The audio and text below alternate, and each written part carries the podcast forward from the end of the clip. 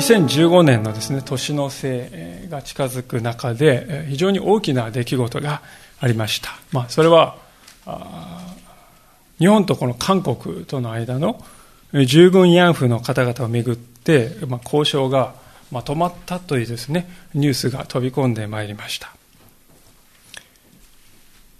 で、本当にですね、これはまあ、いろいろな見方はあるとは思いますけれども、しかし、一つの進展であることは間違いないと思いますね。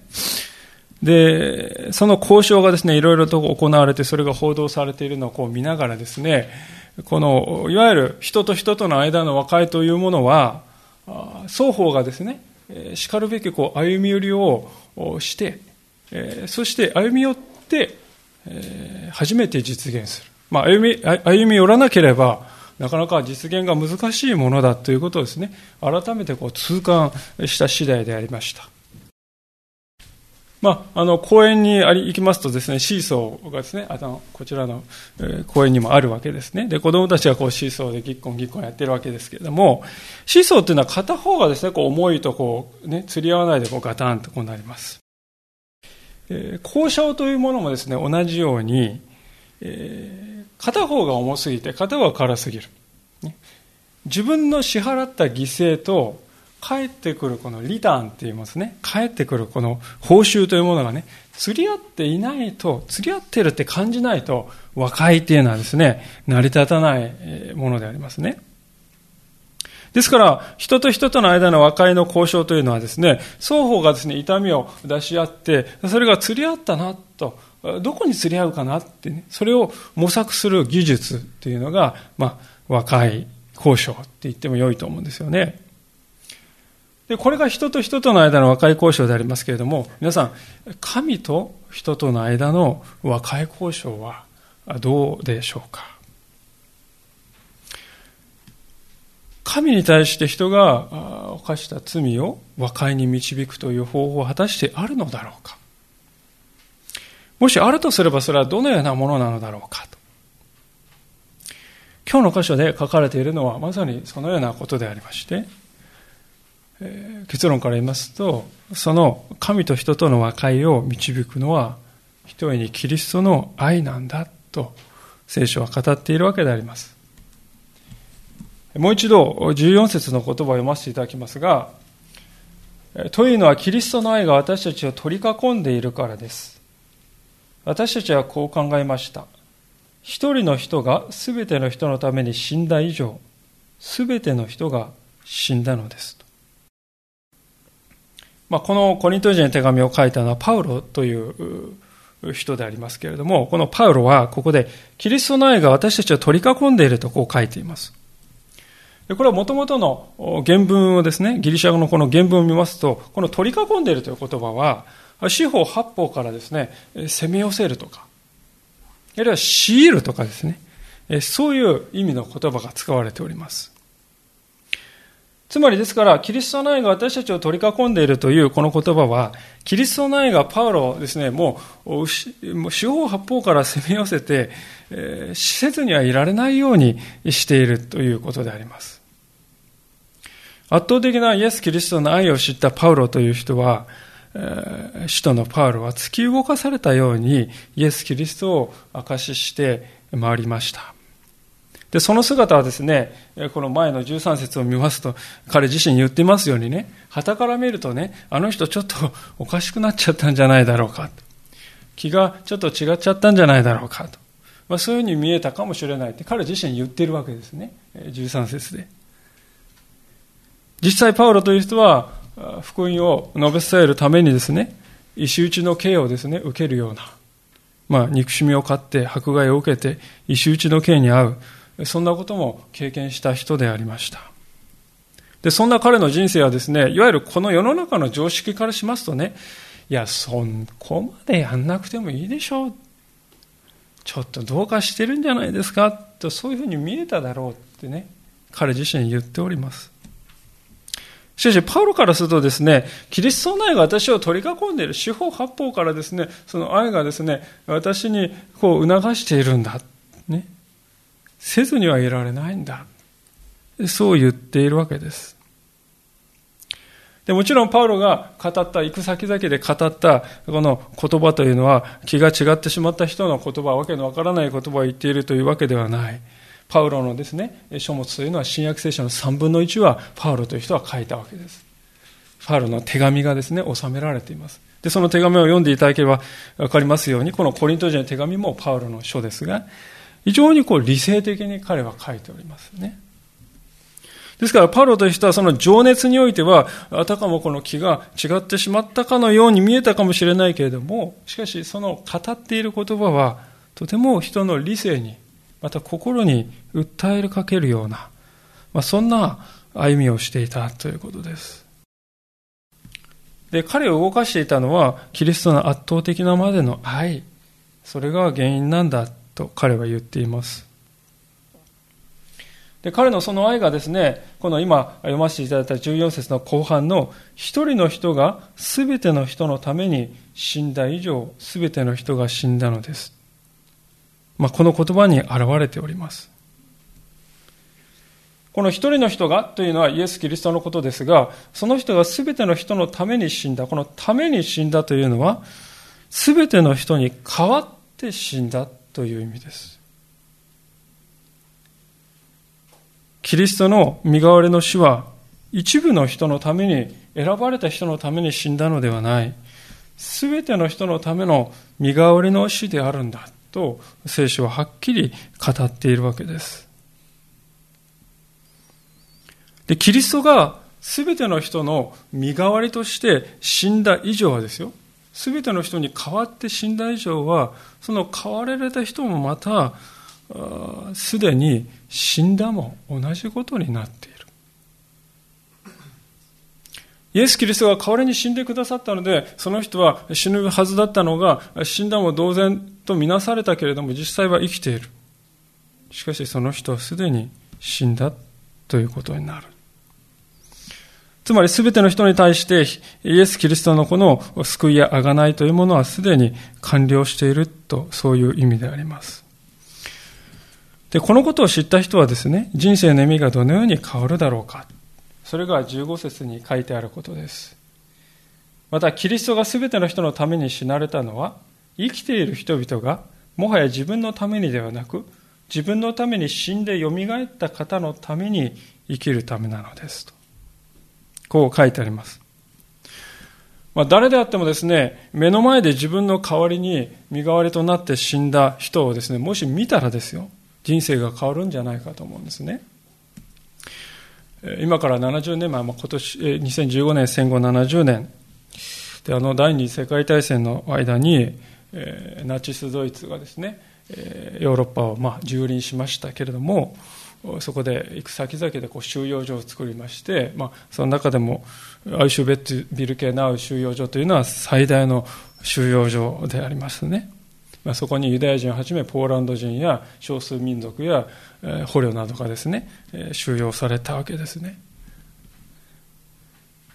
である時ですねその収容所の一角で脱走した人が出ましてねで脱走兵が出ると大体そのグループが連帯責任を問われてお前たちもみんなねあの責任を連帯して終えということで餓死刑をですね10人ぐらい人が命じられた。そんなことがあったようですね。でその餓死刑を命じられた人の中にポーランド人のです、ね、軍曹のガイオニツェクという人がいました。で彼はまた餓死刑です。餓死室にですよ。これガス室じゃなくて餓死室ですよね。食べ物を一切与えられないで、まあ、衰弱して死んでいくに任せるってそういう部屋ですね。で、彼はですね、その部屋にお前も連帯責任だと言って入れ、行けって言われてた時に、いや、私には妻も子供もいるのだと見逃してくれと、いくら叫んでももちろんナチスのその兵士は聞く耳を持たない。しかしそこでえー、ある日ですね、一人の人が前に進み出ました。私がこの人の代わりにその合宿を受けましょう。申し出た人がいました。まあ、それは、ご承知の方もご存知の方もおられると思いますけれども、マキシミリアのコルベ神父という人であります。彼の姿を見て本当に哀れに思って、私がこの人の代わりになると言って、身代わりを申し出たのであります。記録によりますと彼はその2週間のですね、その期間を過ぎてもまだ生きていたそうです。最終的には毒物がですね、こう注射されて、そして生き生き絶えていったという記録があります。で、この人にですね、身代わりに、まあ、コルベ神父に身代わりになってもらって生き延びたガイオニツェクという人は、その後も生き延びまして、終戦を迎えて、94歳まで生きていたそうですね。各地でこのコルベ神父が自分にしてくれたことをですね、講演して回っていたそうであります。でまさしくですね、えー、救われた彼の人生というのは変えられたんじゃないかと思います。で私たちが今日ぜひ覚えたいことは、これと同じことが全ての人の身に起こったのだということです。キリストの身代わりの死によって私たちの命は拾われた。それが私たちというものだ。ですから、コルベ神父によってですね、アウシュビッツをですね、身代わりの死を引き受けてもらって生き延びたこのガイオニセクという人がですね、終戦後、ああ、もう終わった。あとは自分の生き生きたいように生きて、やりたいことをやりまくるんだとして生きるかというとですね、そんなことは考えられないでしょうね。いつも彼の心の中に、ああ、自分を生かしてくれた。だから自分がいるんだって思っていたでしょう。同じようにイエス・キリストによって命を与えられた私たちがイエス・キリストを忘れて生きていく。本来はそれはないはずのことだ。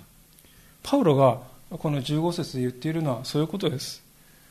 私たち生きている人々がキリストによって生かされた人々はもはや自分自身のために、自分の欲のために、自分の野望の実現のために生きるんではなくて、自分のために死んで蘇ったキリストのために生きるようになるんじゃないですか？と彼は語るわけですよね。こうした生き方が変えられていきますが、その変革というものはそこだけにとどまらないで、世界観というものにも及んでいきます。16節でパウロはこう言っています。ですから私たちは今後人間的な標準で人を知ろうとはしません。かつては人間的な標準でキリストを知っていたとしても、今はもうそのような知り方はしません。彼はこう言います。人間的な標準というのはですね、分かったような分からないような言い方ですけれども、ここに米印がね、ついてまして、その、これは下を見なさいということでありますが、下を見ると16節のところに、直訳肉によってとこう書いてあります。直訳すると肉によってという意味なんだということです。で、この肉によってって言っても、お肉屋さんで言ってるそういう肉によってっていう意味ではなくて、私たちの肉体、見た目とか、あるいは能力とか、言葉とか業績とか、あるいは罪とか、まあそういう目に見える肉体が行った事柄のすべて、それが肉と言われている。パウロは単にここで人を偏った目とか偏見によって見ちゃいけませんよって、そういうですね、平等主義のことを言ってるんではなくて、パウロが言ってることは、そういう表面的な物事で人を判断することはもはや無意味になりましたね、と言ってるんですね。なぜかと言いますと、人は、え、キリストにあってすでに死んだ。それが、14節で書いてあったことです。キリストが私たちの身代わりとして死なれたことによって私たちはまた一度死んだのだ。そして今や新しい命に生きているからだと。キリストにある新しい命に生きているからだ。そう言うんです。判断基準や価値観というものは根本から変わったんだということです。で、これはですね、何もお題目ではなくて、このパウロ自身が自分自身がですね、身をもって体験してきたことなんですよね。この新約聖書の中に使徒の働きという書物がありまして、ここはですね、えイエス・キリストの弟子たちがどういう歩みをしたかということが書いてあるわけですね。で、その中にこのパウロのですね、人生のことも書いてあるわけですよ。で、このパウロという人はもともとはですね、こうクリスチャンをですね、激しく迫害した人なんですね。ユダヤ教のラビとしてですね、もう将来を嘱望されたエリートでした。で、そこにですね、イエスが現れて、神の子であると言い、イエス・キリストが救い主であるなどという人が出たんであります。ユダヤ教という宗教はご存知のように一神教、唯一神教でありまして、神の他に、えー、ですね、その類するようなものはいないといます。ところがイエス・キリストが神の御子であると。そのようなことを言う人々が現れて、彼はですね、パウロはそれを見て敵意を燃やしましたね。自分の信念を守り通さなくてはいけない。ですからパウロはですね、イエスっていう名をですね、口にする人がいるとですね、男であろうが女であろうが子供であろうが容赦しないで、次々と牢に引きずり込んだということがね、えー、彼の前半、若い頃の人生でありますね。で、その頃のパウロにとってイエスという名前はですね、もう憎たらしい敵以外の何者でもなかったんです。あれは人に過ぎないものでありながら自分自身を神であるかのように主張している汚らしい冒涜者である。そんなものは死刑で当然ではないかってね、情熱に燃えて、えー、いたわけです。当時のパウロのこのイエス理解というのはそういうものでした。でもそれは表面的な肉によってイエスを理解していたからだわけです。けれども、同じように人の働きにその後の彼の人生が書いてありまして、彼はですね、ダマスコと今のシリアですよね。シリア内戦が行われているダマスカス、ダマスカスって今言われてますけど、そこのダマスカスっていうの行く途中ですよね。パウロが行く途中に、道、道で復活したイエス・キリストがパウロに現れて、彼は、ね、パウロはイエス・キリストと出会う、その体験をするわけであります。で、それを境にパウロの人生はですね、イエス様に対する理解というのは180度変わった。ああ、イエス・キリストは本当に十字架で死んで蘇ったんだな。だって、この目で見たんですが、彼は疑いようがないわけです。否定しようがない。あれだけ否定していたのは、でも目で見たらもう否定しようがない、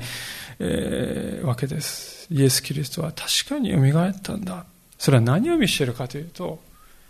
キリストの命というものは死をも打ち破るほどの力を持っているんだなと。キリストの愛とは人に命を与えるものなんだな。彼はですね、体験を通して学んだわけです。で、それ以来パウロはですね、イエス・キリストを肉によって見る、ね、ことをやめたわけです。かつては自分の先入観や自分の思い込みやあるいはまた自分の理想に燃えてイエスという人を理解していたけれども、もうそういう理解の仕方はやめよう。いや、私はやめた。なぜならキリストの復活したイエス・キリストに出会ったから。それがパウロがここで言っていることでありますね。でしかし人がですね、イエス・キリストと出会うことによって起こる一番大きな変化というのは実は17節にあ,えてある言葉であります。誰でもキリストのうちにあるなら、その人は新しく作られたものです。古いものは過ぎ去って、見よ、すべてが新しくなりました。パウロはここで、誰でもキリストのうちにあるなら、キリストのうちにあるなら、その人は新しく作られた人だと言います。このキリストのうちにあるという表現はですね、何とも謎めいた言い方じゃないかと思うんですよね。例えば私たちがですね、何か信じるって言いますとね、大体どうでしょうか？私たちの中に何かの信念とか何かの考えを受け入れるね、それが信じるってことじゃないかって思うんですね。私ってのも確かにあって、そこに何かをね、こう取り込んだり思想とか考えとかね、いい教えをこう入れるっていうのは、それが信じるっていうことなんだって思いますよね。私ってのはまずある。でも、聖書は反対のことを言ってるんですね。私たちの中にキリストを取り込むのじゃなくて、キリストのうちに自分自身を投じるんだということですね。イエス・キリストを信じるということは、イエス・キリストのいい教えをね、参考にして自分のね、中に取り込んで、それ参考情報として入れるっていう、そういうことじゃないんだということですよ。イエス・キリストを信じるということは、イエス・キリストという、キリストという方を信頼して、この方に自分の全存在を委ねるっていうことですね。池の中に飛び込んでいくように、キリストの中に自分の存在を預ける。でそうするときに、私たちがキリストのうちに、そうして入っていくならば、私たちのうちにキリストがおられる。そして、キリストのうちにあるときにその人は新しく作られたものなんだと聖書は言っています。キリストとの結合によって私たちは新しくなる。その新しさは根本からの新しさなんだということですね。これがなかなか私たちにとってはピンとこない、わかりにくいんですけれども、2015年はですね、皆さん振り返ってみると、やり直すってことは実に多い年でしたよね。まあ、特に印象的なオリンピックのですね、ロゴマークですね。あるいはまた競技場もですね、ザハさんのですね、あれ案をですね、やめて、えゼロからやり直し。まあ、その問題が毎日毎日クローズアップされました。まあ、特にロゴはですね、他のデザインとなんかね、ベルギーの美術館と似ているだとか、あれと似ているとかえ、あるいはまた、競技場は建設費が高すぎる、どのこうのと言ってですね、もうそれはダメだ全く新しいものじゃないとダメなんだそういうふうに言われました。で似たようなことは高速増殖論ですね。文殊というあのものでも言われているわけです。もう20年以上にわたって研究しているんですけれども、まあ、トラブルが続出してそこで不祥事が起こって、もうこれではダメだ運営母体を全く変えなければ再び動かすことはいけない。まあ、そうまでですね、言うような、原子力規制委員会がですね、言うような、そういう状態になりました。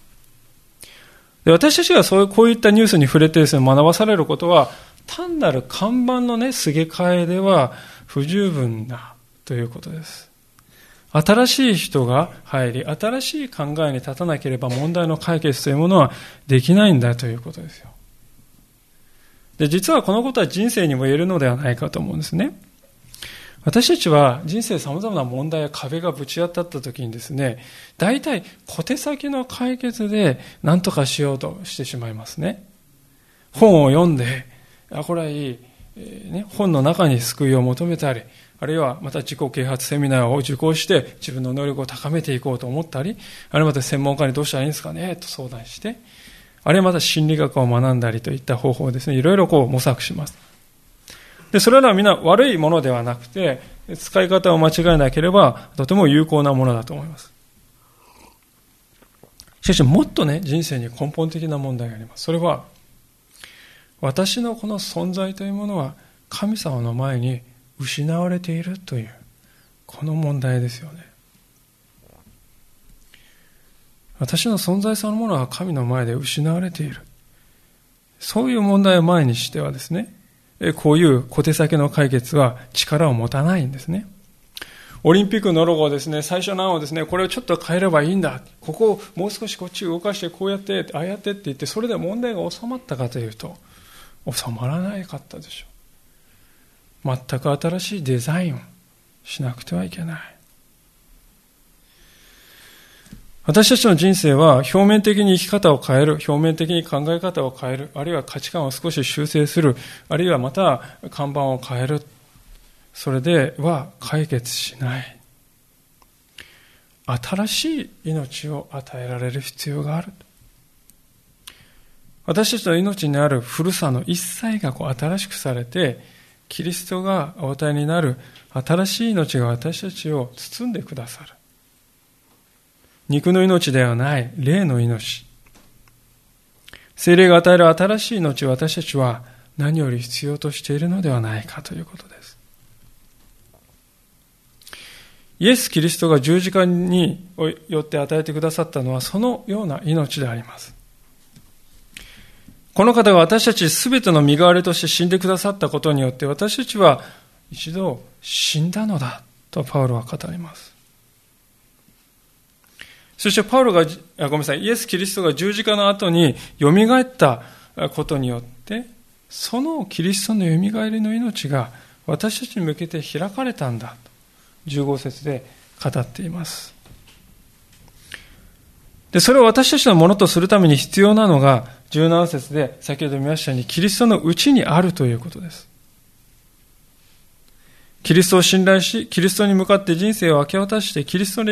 人生を委ねていくと。その時に、名実ともに新しい命が始まるということです。キリストのうちにない時はですね、つまりそれは肉に生きているということですけども、私たちどうでしょうか？案外自由なように見えて不自由だったんじゃないでしょうか？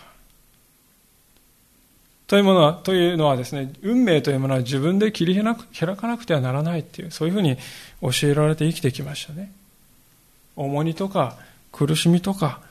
結局は人は一人で背負って生きていかなければいけないんだよ。生きる？死ぬ？そんなことを考えるよりも、まず明日を生きることだ。まあ、そのように生きてきたんではないかと思います。そして私たちがキリストのうちにあるときに、そのような重荷をキリストにお任せすることができるということです。私たちのうちにイエス・キリストがいてくださるということは、私たちののことを誰よりも深くキリストは知ってくださるということですよ。親や兄弟やですね、妻や夫もですね、私たちの心の中の本当に深いところをですね、理解し尽くすことはできません。しかし、イエス・キリストは私たちのうちに住んでくださる。私たちの心の最も深い痛みを、うめきをイエス・キリストは知ってくださる。ああ、知られているのだ。私は一人ではない。そう思える人生というのは平安ではないでしょうか。たとえ問題は起こるとしても、人生に問題はやはり起こりますね。でも、絶望することはないです。人間がどのような時に絶望するかというと、私は誰からも必要とされていないという時に絶望して人間は死ぬのだと、マザー・テレサという人は言いました。人間は飢餓で死ぬ。私たちはそう考えますけれども、それよりも人は私は誰からも必要とされていないと思った時に死ぬと彼女は語っています。でも、キリストにあるとき、そうではない。決して孤独になることはない。この方は私たちのうちにいつも住んでくださる。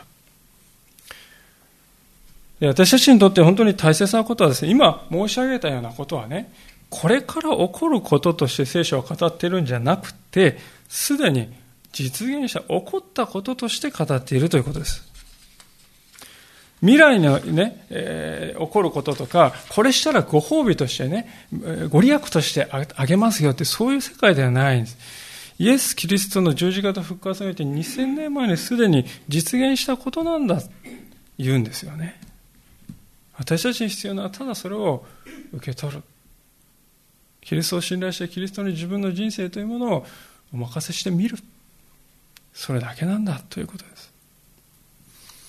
でこのことはですね、そして皆神様の一方的な恵みによって、もたらされたものだということをもう一度私たちは知っておきたいのです。18節をどうぞご覧ください。これらのことは全て神から出ているのです。神はキリストによって私たちをご自分と和解させ、また和解の務めを私たちに与えてくださいました。今日の冒頭のところで人とのですね、和解というのは、まあ、あの、痛みの犠牲の釣り合いによってなされるとこう言いましたけども、神との和解ってどうすればいいんでしょうかって申し上げました。そのことをまず理解するためには、まずですね、私たちが神様の前にどういうものかということを理解しなくてはならないと思うんですよね。私たちの社会ではどうでしょうか？立場が上の、まあ、高貴な人に対してですね、え何か罪を犯した場合ね、普通の人に対して罪を犯した場合よりも、まあ、重い罪っていうふうに思われるのは、ある意味当然かもしれません。例えば、えー、古川にオバマ大統領がね、車で来られてね、まあそういうことあったらいいなと思いますけれども、ブーっとこう走ってる中で、オバマ大統領に車に石をポーって投げつけてしまった。もう何が起こるでしょうか大変なことが起こります。それとですね、隣の家の人にですね、こう、車に石を投げつけてガラス割ってしまった。それが同じことであるかというと、同じではないでしょう。それは私たち、なんとなく感覚として持っていますね。ですで、そうなるとですね、神というお方、この宇宙やその中にある全てのものを支配しておられるお方に対して罪を犯したら、どのような結果になるだろうか。まさに聖書はですね、それが死だとこう言っていますね。でこう死とですね、罪の結果として死ってね、私たちが聖書がこう言っていることを聞きますと、あたかもですね、神様、神という方が怒ったり復讐としてね、私たち死をガーンってね、雷のようにダダーンって言って下したかのように思うんですけども、でも考えてみるとね、神様から離れていくときに死ぬっていうことはね、ある意味では当然のことなんです。例えば、私たちが乗っている車ですよね。車がですね、ガソリンをもし入れなかったら、あるいは電気自動車、電気を供給しなかったら、どうなるかっていうと、やがてはプスンプスンって止まっていきますよね。当たり前のことであります。あるいはまた私たちは便利なものとして使ってスマートフォンとか、ね、iPhone とか、ね。これ充電をしなかったですよ。大体3日かせいぜい4日ぐらいで、長くても4日ぐらいで、電池切れで、うんともすんとも言わなくなってしまいますよね。子供でもですね、そのことは知っております。電気やまたガソリンというものはね、供給し続けられていかない限り、えー、動かなくなっていくんです。で、それは私たち自身でも人間というものに対しても当てはまると思います。私たちは、ああたかもですね、ともすると自分で自分を生かしているっていうふうに思ってしまうことがありますね。いや、私は稼いでんですよ。私がね、家を建てて、私がご飯作って食べてんですよ。私は生きてるんですよ。そう思っていきますけども、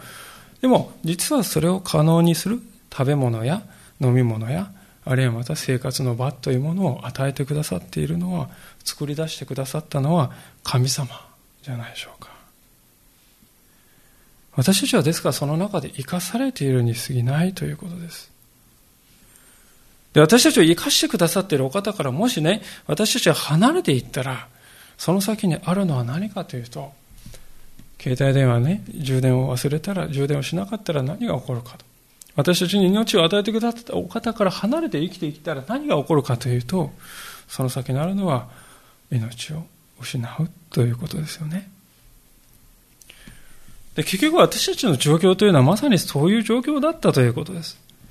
神との和解交渉にですね、テーブルに着いたときに、え、私はこれを交渉材料として出しますよっていうね、えー、大体交渉っていうのは双方がね、こう、何かこう、カードを切っていくわけですよね。で、私たちの中にカードが何かあったかというと、実は何もなかったと。命すら保つことができない状態なんです。それが私たちであった。ところが、驚くべきことが起こるわけですが、なんと神様がテーブルの向こう側にいる私たちの側に信じられない交渉材料を与えてくださった。そして与えてくださってから交渉のテーブルに着いたということです。その交渉材料と、私たちに与えられた交渉材料とは、神のただ一人の御子であるイエス・キリストの命というものです。でそこでですね、交渉は一気に驚くような展開になりますね。神様は私たちの身代わりとして十字架で死なれたイエス様をご覧になって、あなたの罪のあがないは彼が一切完了したのだ。そして和解文書に調印してくださる。なんと神との和解が成立してしまった。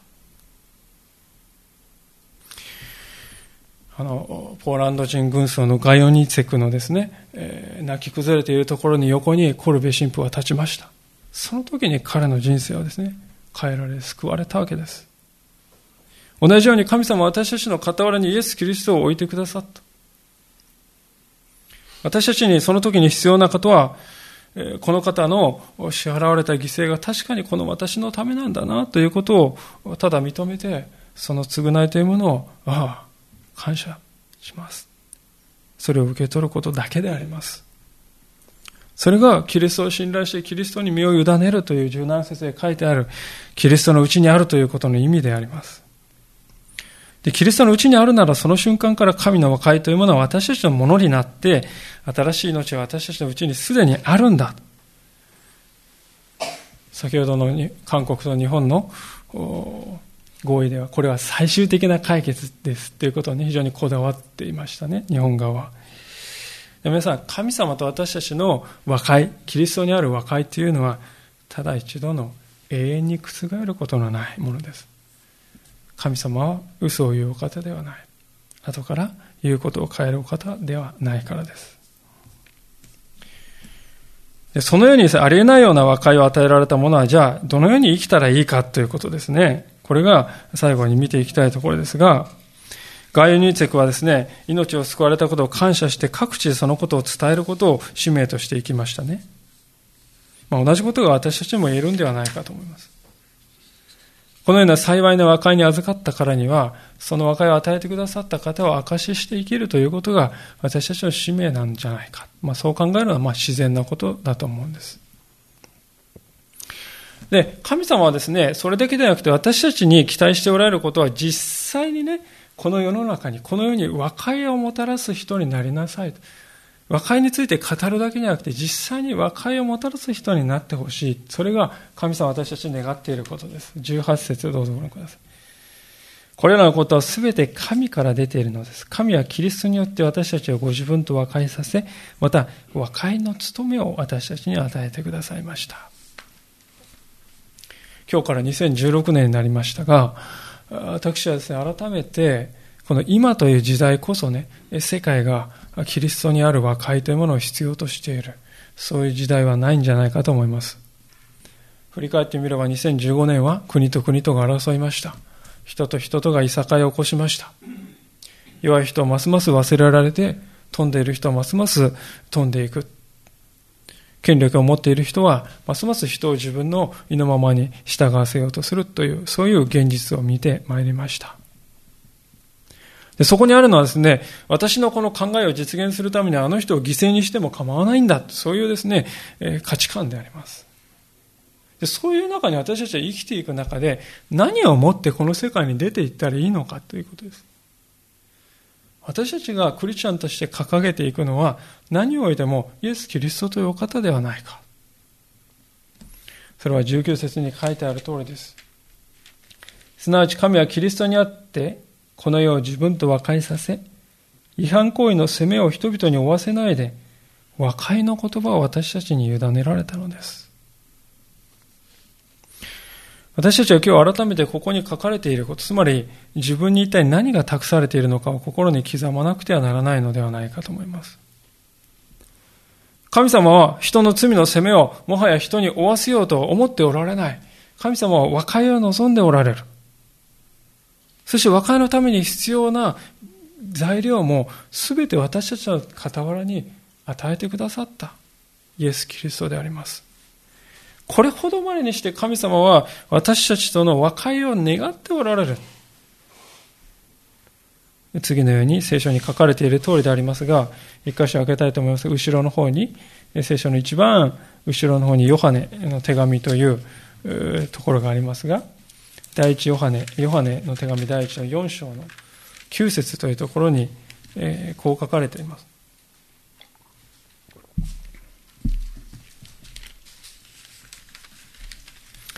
第一ヨハネの4章の9節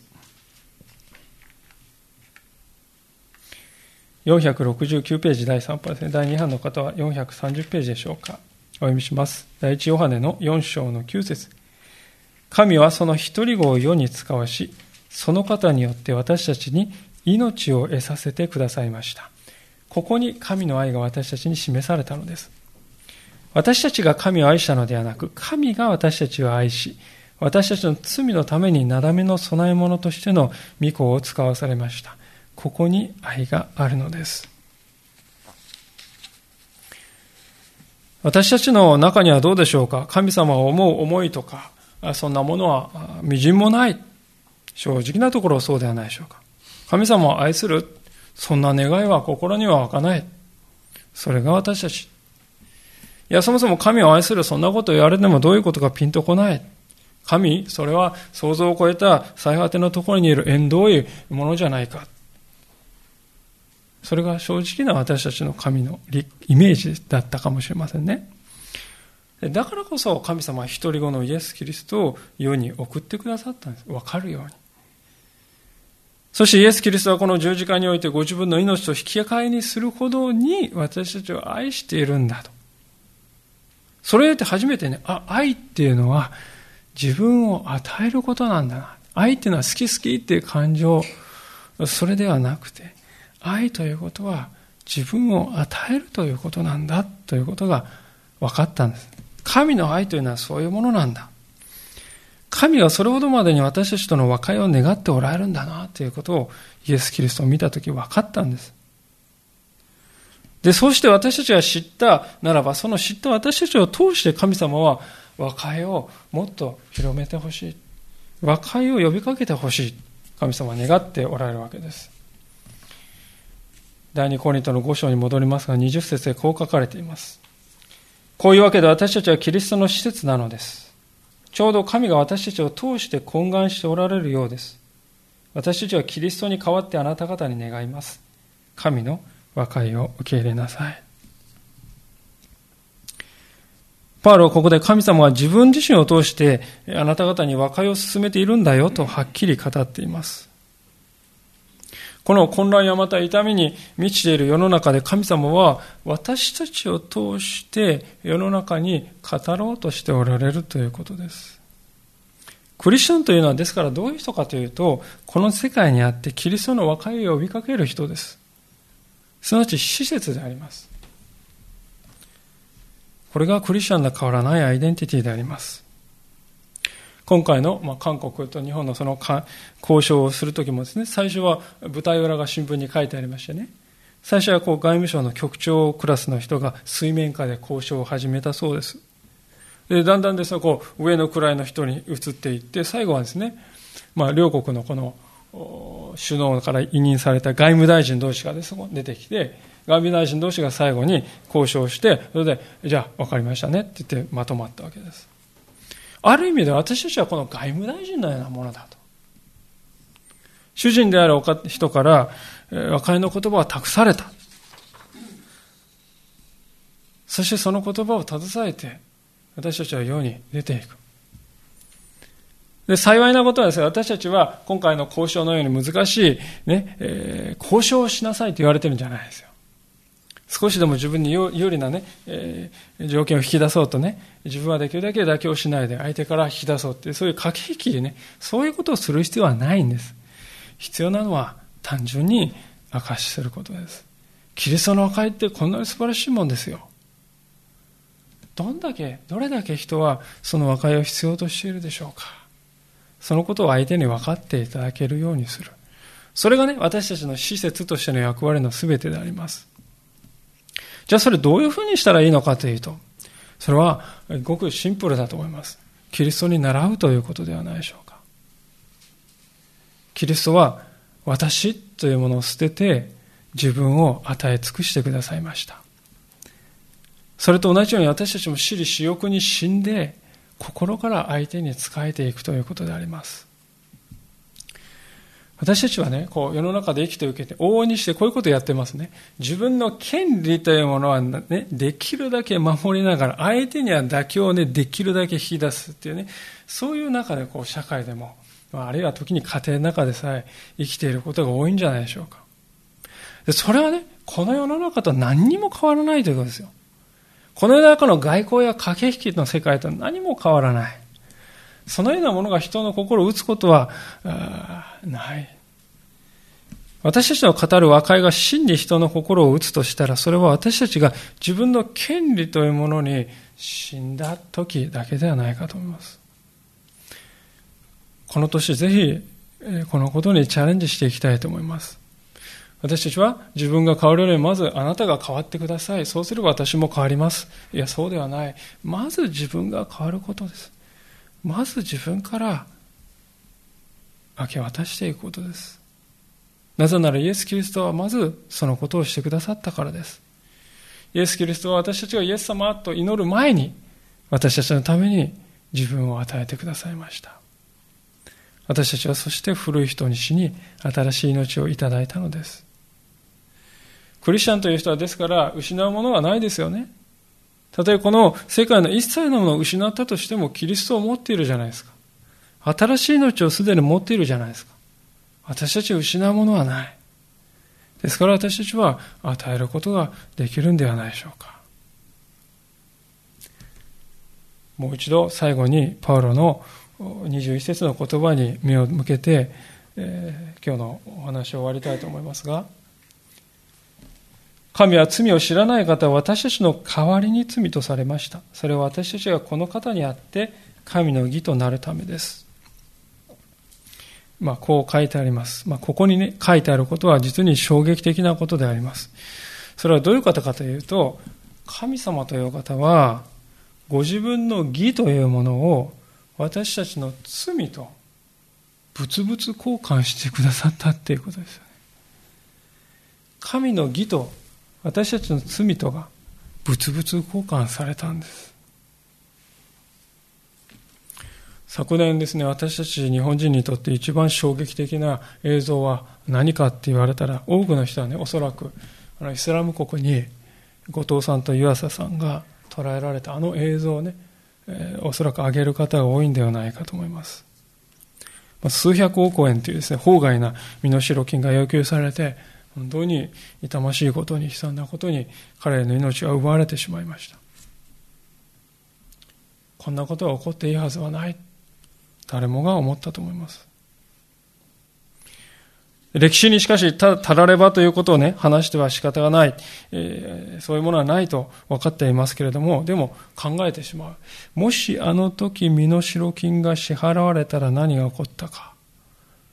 あるいはまた、現実にはこれはありえない、あくまで想像の話ですけれども、国の代表者が行って、私がこの人の代わりに人質になるからって言ったらどうなったか。おそらくあの二人は解放されたであろうと思いますね。で、これは全くの想像の話ですけれどもね。しかし、実は神様が私たちにしてくださったことは、それに似ているんではないかと思います。や、それ以上ではないか。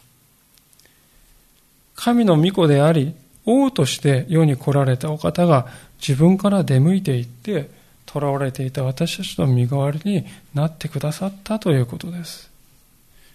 神様は、ですからご自分の御子と私たちを交換なさったということであります。そうして私たちは解放され、イエス・キリストは十字架につけられたということです。このイエス・キリストの命と引き換えに私たちは神の義をいただいたということです。聖書が語る福音の世界とはそのようなものです。私たちに与えられている和解というものはそのようなものであります。ですからこの年の初めにもう一度心をしたいのであります。今の時代だからこそね、いやむしろ時代がね、また悪くなっていけばなおのことをこの世はイエス・キリストの和解というものを必要としているのではないか。なぜならば、そこにしか本当の希望はないからであります。この世界にあってキリスト者というものは、この希望をお伝えする施設として招かれて、召されています。この年私たちは置かれていくことになる学校や、あるいはまた、職場において、家庭において、この務めを忘れないようにしたいと思います。なぜかといえば、それこそ私たちが人に与えることができる唯一の、また一番大きな良い知らせであります。お祈りをしたいと思います。